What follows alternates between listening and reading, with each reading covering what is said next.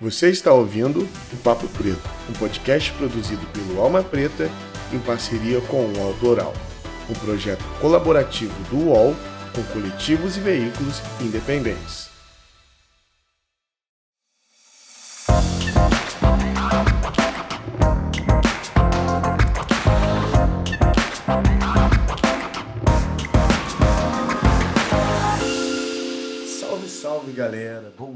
Boa tarde, boa noite. Sejam muito bem-vindos ao nosso maravilhoso podcast Papo Preto.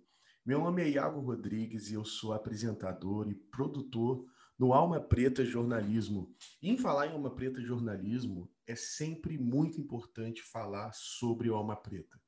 O Alma Preta é uma agência de jornalismo independente e também é quem está por trás aqui do Papo Preto então, se você não conhece a Alma Preta Jornalismo, entra lá no nosso site.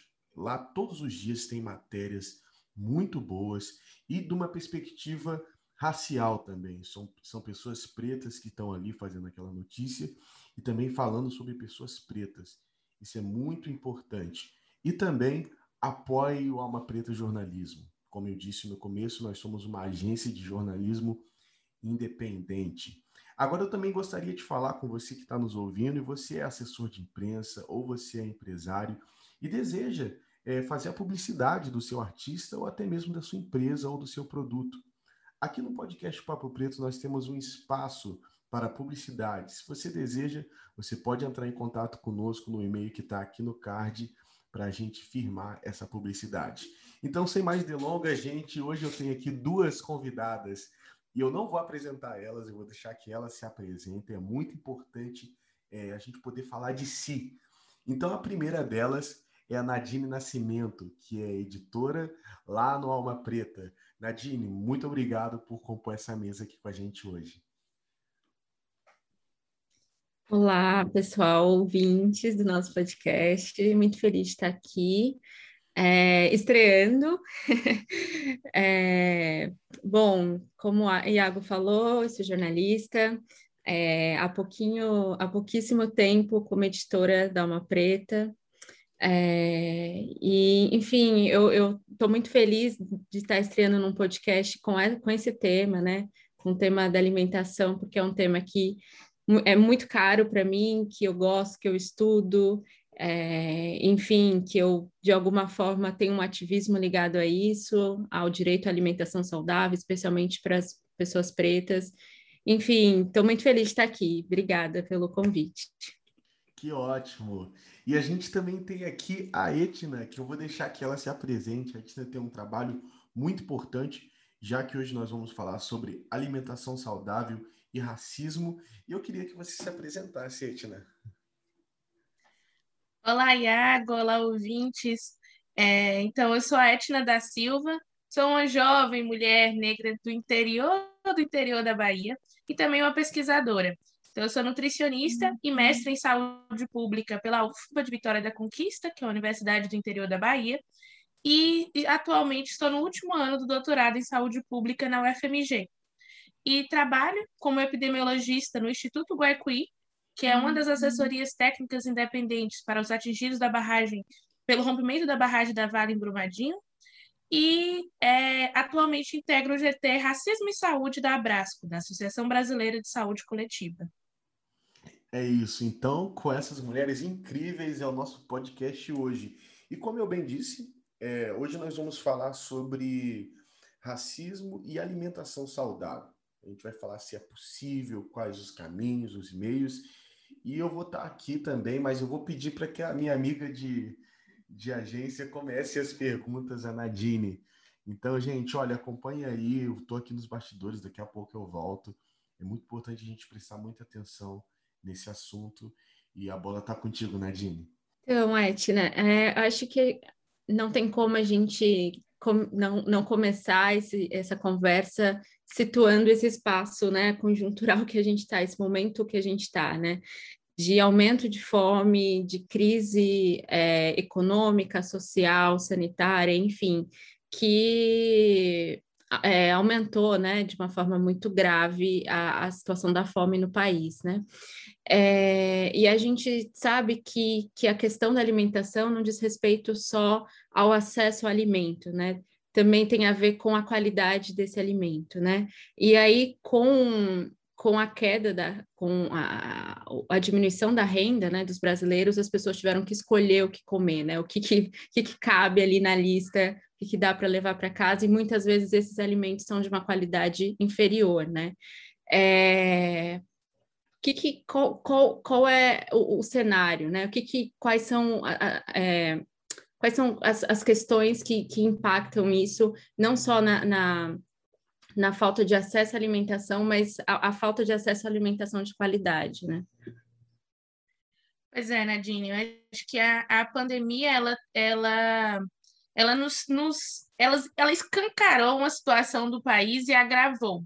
É importante colocar que as medidas restritivas né, para a prevenção do, do, novo coronavírus, elas é, agravaram essa situação, mas é uma situação que ela já vinha ocorrendo há um bom tempo e foi agravada por essas medidas, principalmente pelas as faltas de medidas né, do nosso governo com relação à, à pandemia. Então, assim, a, a relação do, do, colocar o distanciamento social, mas não ter medidas governamentais que protegessem essa população, é, levou a esse agravamento, né, situação de fome.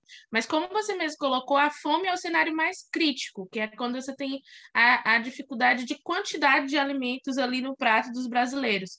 Mas a parte da, da, da falta do direito à alimentação adequada, da segurança alimentar, vem até antes disso, né, da própria falta de segurança, de garantia de uma alimentação adequada, da preocupação de que eu não tenho um, um alimento adequado, uma qualidade adequada da, da minha alimentação, e que isso prejudique outros bens essenciais. Então, além de você ter o alimento né, na sua casa, é importante que você tenha um alimento que você não se preocupe com outras questões porque você tem aquele alimento. Que é como você disse, eu tenho que escolher, é, eu tenho que, que utilizar aquilo para para comprar comida, por exemplo, que é o meu item essencial, e eu perco também outros bens essenciais na minha vida. E falando mais especificamente com relação à alimentação e à, e à fome entre a população negra, então essa esse processo né, de questão das, da, da dificuldade da insegurança alimentar na população negra, ela faz parte do processo de genocídio da população negra que está em curso neste país desde sempre, né? Então, assim, é, tem um termo que está sendo muito utilizado no último ano aqui no Brasil, mas que é um termo já bem antigo, que é a questão do nutricídio, que é do genocídio alimentar da população negra por meio da alimentação. Então, é, a gente vê que esse é o cenário, né? Essa é a questão do que mais acontece. A pesquisa, os, o, a rede brasileira de pesquisadores em soberania e segurança alimentar realizaram pesquisa o ano passado, durante a pandemia, e o que foi observado é o cenário que já vinha sendo observado, né, mas como agravado neste ano, de como a insegurança alimentar nos lares brasileiros ela é diferente entre os lares brasileiros, é que a pessoa responsável é branca e que a pessoa responsável é negra. Chegando com relação à fome, que é a insegurança alimentar grave, de 10,7 é, por cento dos lares do, com a fome, né, que é a questão mais grave, é, negros e 7% do, dos brancos. Sendo que a insegurança alimentar, que é essa questão da garantia é, de que eu não tenho, nem me preocupe com a alimentação, é mais de 50%, chegando a 59% nos, nos lares com as pessoas negras. Então, se a gente for pensar, quase 60% da nossa população tem preocupação, ela, ela não tem garantia da sua alimentação. E aí, é, tem vários caminhos para isso acontecer, tanto com relação às condições né, de vida da população, as condições de renda, de escolaridade, que leva a questão de trabalho, então, com pouco tempo para alimentação, para se dedicar à alimentação, o que também está relacionado com o papel da indústria alimentícia e do agronegócio nessas questões, já que aí eu tenho uma produção de alimentos de baixo é, teor nutricional, que tem uma, uma durabilidade muito alta e que são os menor custo, só que são os de menor qualidade de alimentação que acaba sendo mais acessível para a população de baixa renda. E, além disso, a gente for contar a própria configuração das cidades. as, a, principalmente as grandes cidades, a gente tem uma segregação residencial, né, que é a separação é, sistemática da população é, em bairros distintos. Então, assim, nas grandes cidades, até pequenas cidades, a gente consegue reconhecer quais são os bairros dos, dos, negros, quais são os bairros dos brancos, e a questão da disponibilidade de alimentos nesses bairros, principalmente de alimentos como frutas e verduras, alimentos saudáveis, ele também é diferente, assim, a, a depender de qual bairro que eu estou, no, nos locais mais periféricos, com, com menor disponibilidade de alimentos. Então, é, o cenário é muito difícil, o cenário pandêmico é ainda mais complicado e ainda associado ao desmanche da, de muitas políticas de segurança alimentar que existiam nos últimos anos neste país e nos últimos três anos está cada vez mais é, sendo destruída, né, sendo acabado, sendo é, diminuído o financiamento e desestruturadas. Pegando esse gancho, o Etna, que você, que a Nadine fez a pergunta para você, é algo muito interessante, porque, tipo, estou nas casas dos 26 e até a faculdade eu nunca tinha ouvido falar sobre racismo alimentar. E é algo muito intrigante que a gente não aprende sobre isso na escola, a gente não aprende sobre isso em lugar nenhum. Até porque a população negra está preocupada que tem que comer. Não importa o que, a gente tem que comer. Então, quando a gente está preocupado só com essa questão de tem que comer, a gente não se preocupa muito na qualidade desses alimentos. Eu acho que até um dos, um dos muitos motivos que a população negra tem esse índice de vitalidade menor do que a população, vamos dizer, branca, e ou a população que tem uma condição financeira melhor. E há pouco tempo eu estava lendo também que a alimentação de qualidade é um direito. Mas agora, é um direito de quem? é isso que eu nesse ponto que eu queria entrar, é um direito de quem?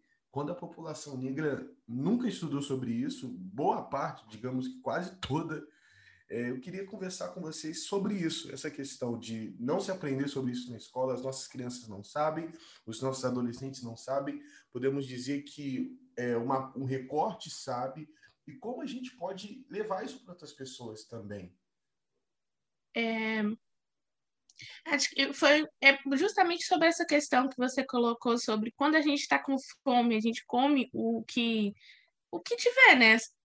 que é o real, é para nossa sobrevivência.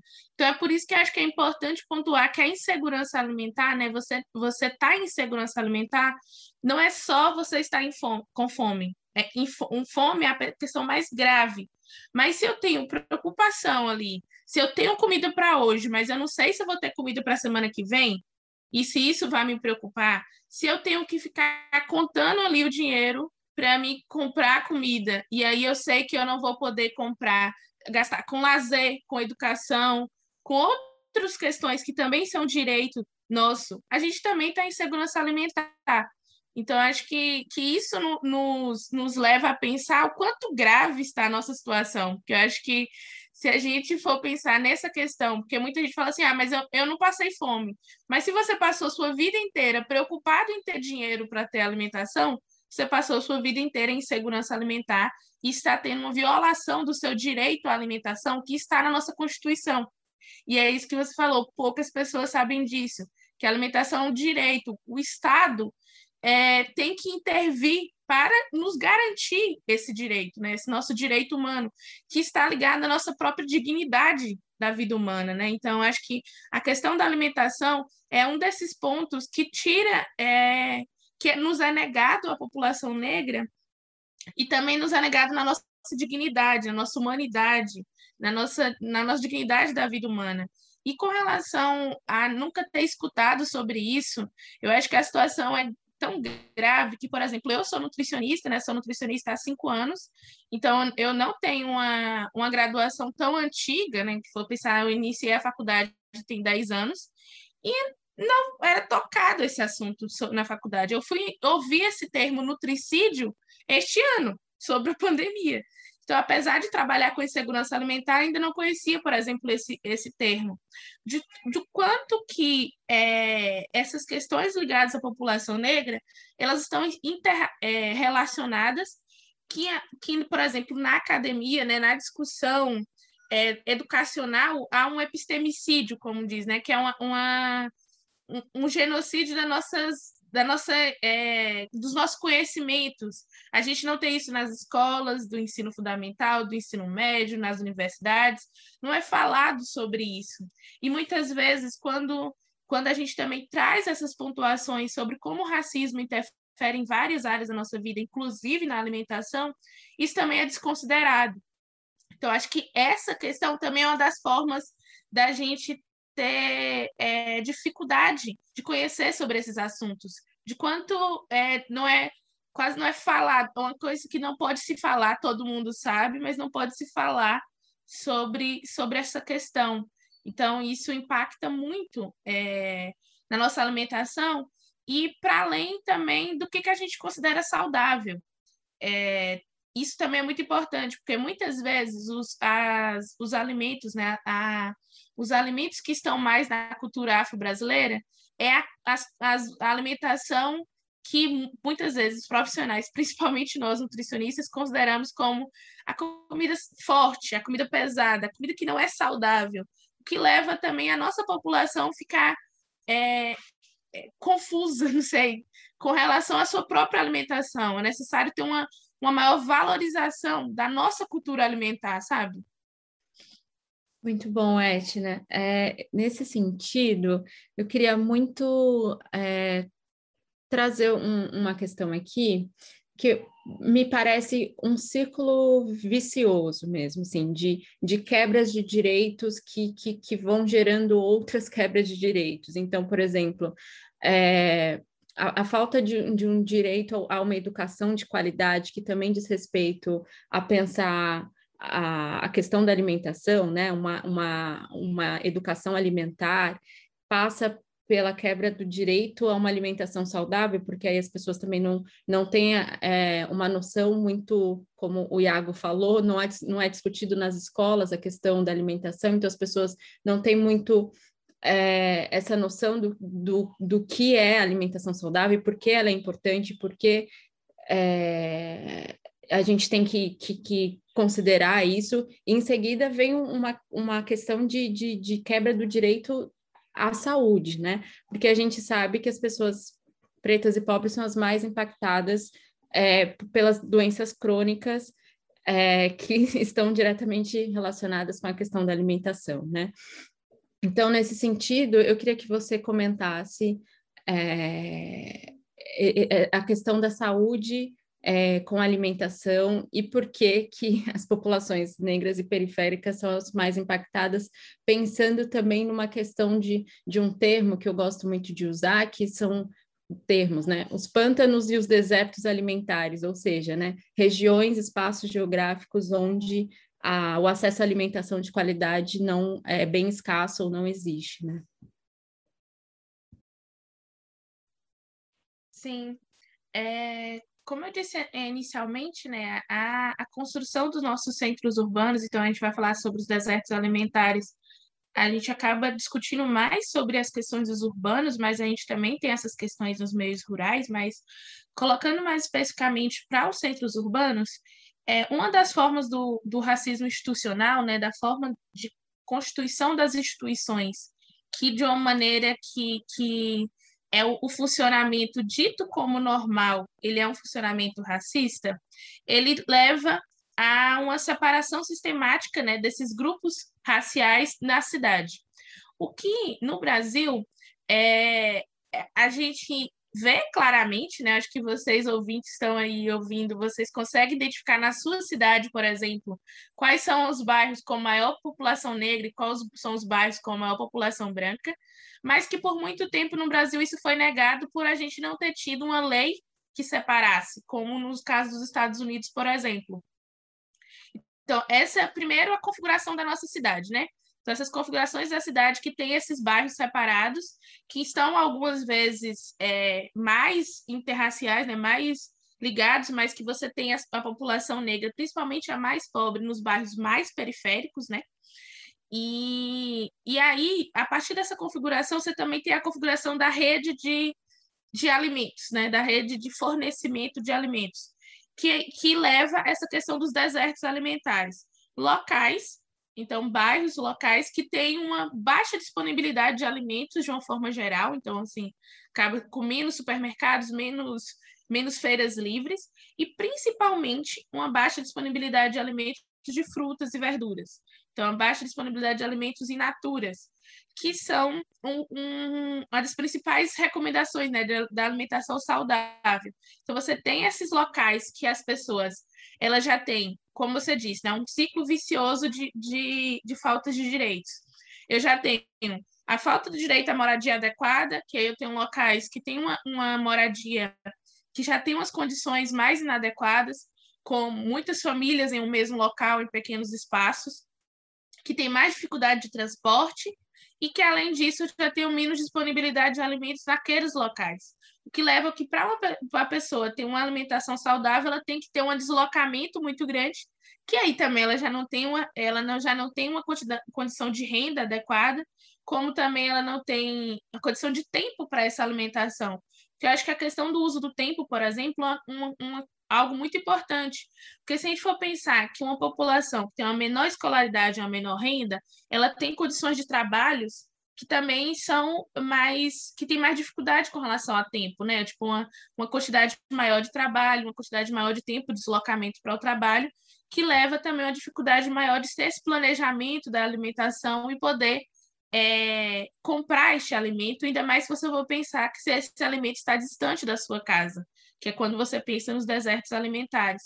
E aí você tem uma maior disponibilidade de alimentos ultraprocessados, que são aqueles alimentos que a gente nem consegue reconhecer muito bem quais são os ingredientes, né? Os alimentos industrializados de uma forma geral, que têm uma maior durabilidade, que tem um preço mais acessível por estar mais perto da sua casa, por exemplo, que dure por mais tempo. Então você compra, ele fica lá e aí eu consigo é, me alimentar com ele então, isso vai levando essa sucessão de, de acontecimentos para diminuir a qualidade da alimentação. O que, posteriormente, né, como você disse, uma, uma alimentação inadequada, ela, ela está associada a diversas questões da nossa, da nossa saúde, né?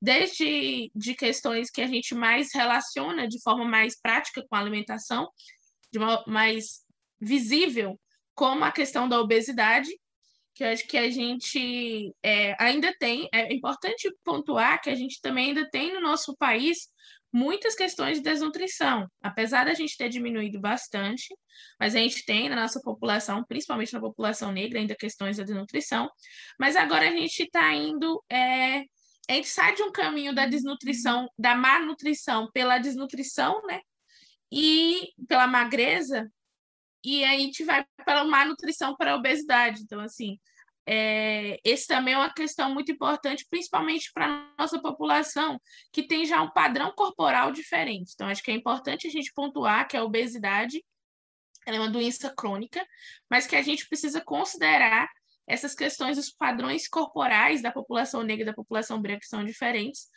mas é, que a gente está numa, numa, numa, pandemia, não, epidemia de obesidade, né? Então, assim, a questão da alimentação que leva a essa obesidade, mas também a alimentação levando a outros tipos de doenças crônicas, como a hipertensão, diabetes e, e outras doenças.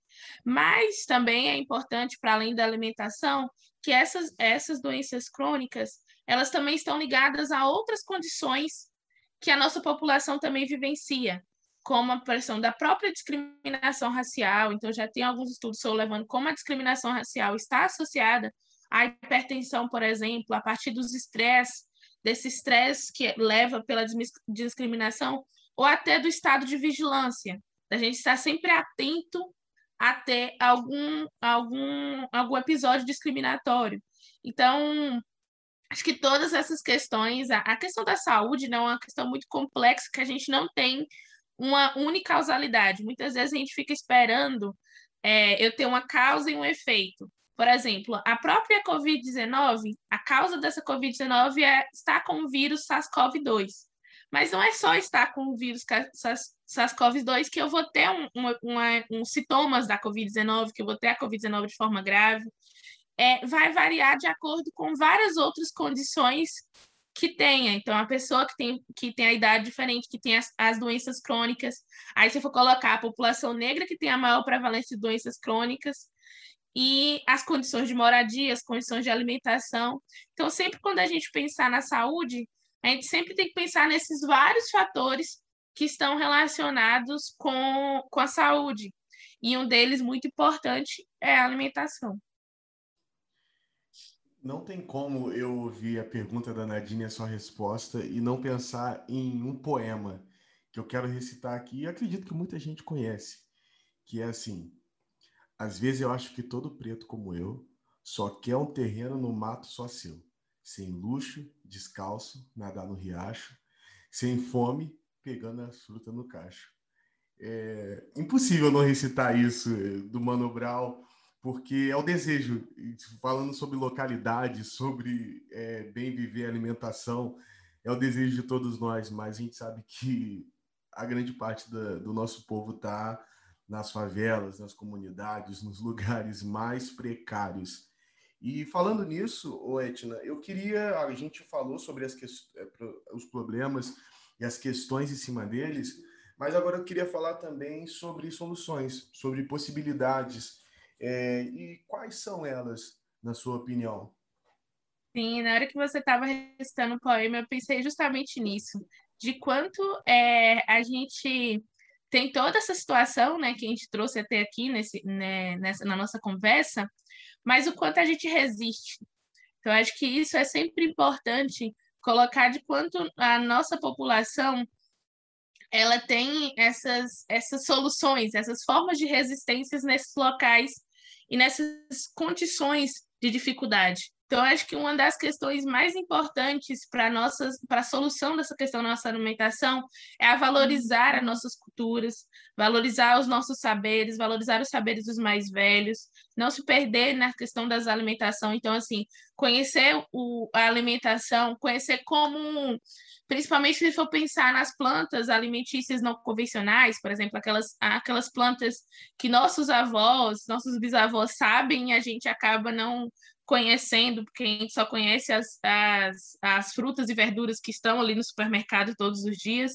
Então, acho que é, valorizar a nossa cultura alimentar, né? a cultura alimentar do povo preto, entender que a alimentação ela é mais do que o nutriente, ela é mais do que o, ela está interligado na nossa na nosso no, de quem nós somos então assim a gente quem é, o que que a gente come inter, interfere no que nós somos então essa eu acho que é uma das questões muito importantes com essa questão das soluções.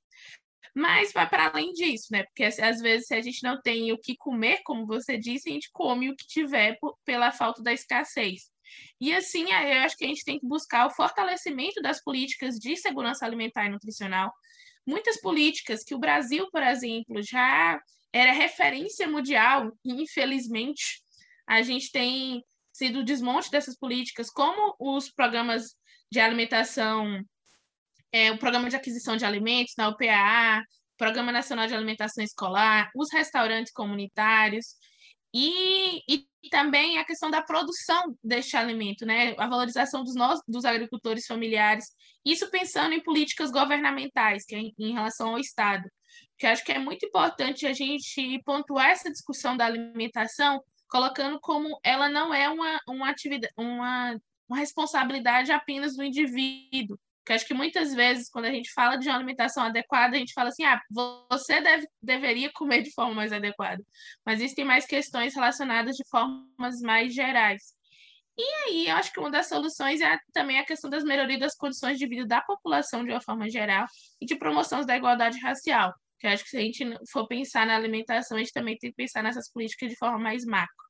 Mas, é, pensando no que a gente pode fazer além de, de reivindicar essas questões com o Estado, eu acho que uma das grandes questões é resgatar essas raízes da nossa alimentação, principalmente o nosso querido feijão e arroz. É, acho que, que a gente está tendo já umas, algumas pesquisas de quanto esse consumo vem diminuindo ao longo do tempo. Também pensando né, no custo, a gente já teve uma boa discussão sobre o custo do arroz, por exemplo, no ano passado. Então, acho que, que são todas essas, essas essas, essas questões que eu disse, mas principalmente é nosso fortalecimento enquanto ali comunidade. Eu acho que durante a pandemia a gente teve muitos exemplos também. É, eu não, não sei, porque é muito difícil falar é, exemplos positivos durante uma pandemia que está matando muitas pessoas e deixando outras pessoas com fome. Mas a gente teve é, situações, né, realidades com relação, por exemplo, de comunidades se unindo para a produção de alimentação de por marmitas ou distribuição de cestas básicas. Então, acho que, que a nossa resistência, né, a nossa forma de melhorar a situação, ela é de forma coletiva. Então, a gente se, se, se aquilombando, se juntando para é, melhorar a vida nossa, a vida dos nossos. Então, acho que, que essas soluções elas vêm de forma coletiva e também aprendendo muito com os que vieram antes da gente. É, maravilhoso, Etna, essa sua fala. É, obrigada. Acho que agora, para a gente encerrar esse papo muito bom, assim, é, eu acho que um pouco do que você traz é, é, a questão das políticas públicas, né? O quanto é necessário o investimento é, para que essa, esse, esse direito que está lá na Constituição, ele em algum futuro, a gente espera que não muito distante, seja garantido, né? Então, a, é necessário que se façam investimentos, né?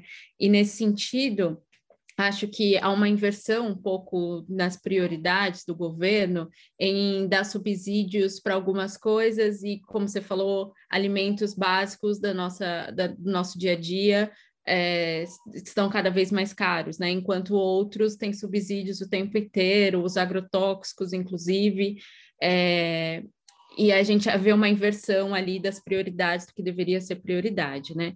E aí, nesse sentido, a gente, a, a CT, né, que é, é uma ONG que atua na, na é, na defesa de políticas públicas que promovem ambientes saudáveis e de prevenção né, de doenças, tem uma, uma, uma, é, uma, uma das políticas né, que eles defendem é justamente a tributação de bebidas adocicadas, né, que é com essa intenção de reduzir o consumo desses alimentos. Né?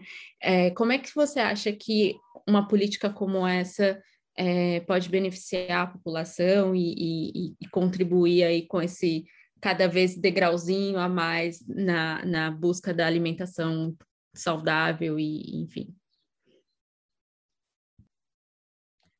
É, sim, eu, eu sou uma pessoa que acredito muito, que acho muito importante essas políticas que são de forma coletivas, né? essas políticas governamentais, que aí você incide em toda a população e aí tira um pouco dessa questão da, da, do julgamento do comportamento individual, como se, como eu disse, a pessoa sozinha ela precisa é entender que ela não pode mais beber bebidas açucaradas, né, por exemplo. Então, acho que esse projeto de lei é importante nessa perspectiva, porque a ideia é que eu, quando eu aumento o imposto, eu aumento o preço final desse, desse produto, e assim, aumentar o preço final desse produto, ele deixa de ser o mais é, acessível, assim, mas o consumo caia daquele produto na, na população. E, além disso, é, ele, esse, esse tipo de projeto né, ele tem duas perspectivas, tanto diminuir o consumo, como também pegar esse imposto que aumenta na, na arrecadação para ser de, destinado a reverter esses problemas, então, ser injetado nos serviços públicos. Eu é, acredito que essa política é uma política importante, mas que ela precisa estar associada com outras políticas também é, como, por exemplo, a regulamentação e a fiscalização dessa propaganda, né, que eu acho que as bebidas açucaradas elas têm um forte, é, uma forte questão de propaganda, que, por exemplo, quem não sabe que eu falar, tipo, abra a felicidade, a pessoa já entende do que eu estou falando. Então, acho que essa questão da propaganda, da melhoria das rotulagens, para a gente consiga entender de forma prática e rápida é, sobre o que, que tem naquele alimento e também investigue nas propagandas condições de alimentos, alimentos saudáveis. Mas, como você disse, né, essa questão dos investimentos do, do governo é, em um tipo de indústria, isso é muito mais ligado a, a, a outras questões. Então, assim, não é de interesse do governo fazer essa rotulagem, não é do interesse do governo que nossa população conheça o alimento que está ali. Então, acho que a, a, a taxação das bebidas açucaradas é um projeto muito importante que deve ser fortalecido e associado a outras políticas também. Gente, infelizmente a gente está chegando no final do programa. Passou tão rápido. Inclusive, eu gostaria de agradecer a CT que está sendo nossa parceira nesse episódio, que seja uma parceria bem longa, primeira de muitas, porque é muito importante falar sobre esses assuntos. Eu gostaria de agradecer a tua presença, Etna, Nadine, mas antes de irmos, aonde as pessoas podem ter contato com vocês, tanto você, Etna, como Nadine, acompanhar o seu trabalho. E muito, muito, muito obrigado por vir aqui falar sobre coisas tão importantes. Acho que pode começar por você, Nadine, e depois Etna falar aonde as pessoas podem encontrar o trabalho dela e enfim. Bom, pessoal, queria agradecer esse espaço, oportunidade, adorei, passou muito rápido mesmo. É, bom, eu estou no Alma Preta, hora ou outra, como editora, mas hora ou outra com alguma matéria, com alguma reportagem mais especial. E me encontrei também no Instagram, principalmente, Nadine Nascimento 1. É isso, obrigada. Vocês podem encontrar as redes, na, no, encontrar o meu trabalho e também de outros pesquisadores é, nas redes da Abrasco, da Associação Brasileira de Saúde Coletiva. Então, a gente tem tanto um, um, perfil no Instagram, quanto o site também tem muitas informações, muitas questões que a Abrasco luta, como também no canal do YouTube, que tem muitas discussões sobre várias questões importantes para a saúde coletiva no Brasil. Mas, para além disso, é, eu, o meu trabalho também está nas redes do Guequi, que é a rede social, que é o Guequi com Y no final. E é, também, quem quiser, né, mais a questão, mas é o Instagram é mais pessoal, mas também tem ali pontos da saúde coletiva, da discriminação racial, do racismo, de tudo, que é arroba etnacaliane. Então, pode encontrar nestes locais. Estamos aí nas redes. É isso, gente. Estamos chegando ao final de mais um Papo Preto. Muito obrigado por você que chegou até aqui, por você que tem apoiado o nosso trabalho de alguma forma, ouvindo, compartilhando, é, assinando a nossa campanha de assinaturas. A mídia preta independente resiste. Resiste e existe. Muito obrigado e até o próximo, galera. Valeu, tchau, tchau. Você ouviu o Papo Preto um podcast produzido pelo Alma Preta em parceria com o UOL Plural, um projeto colaborativo entre o UOL e coletivos e veículos independentes.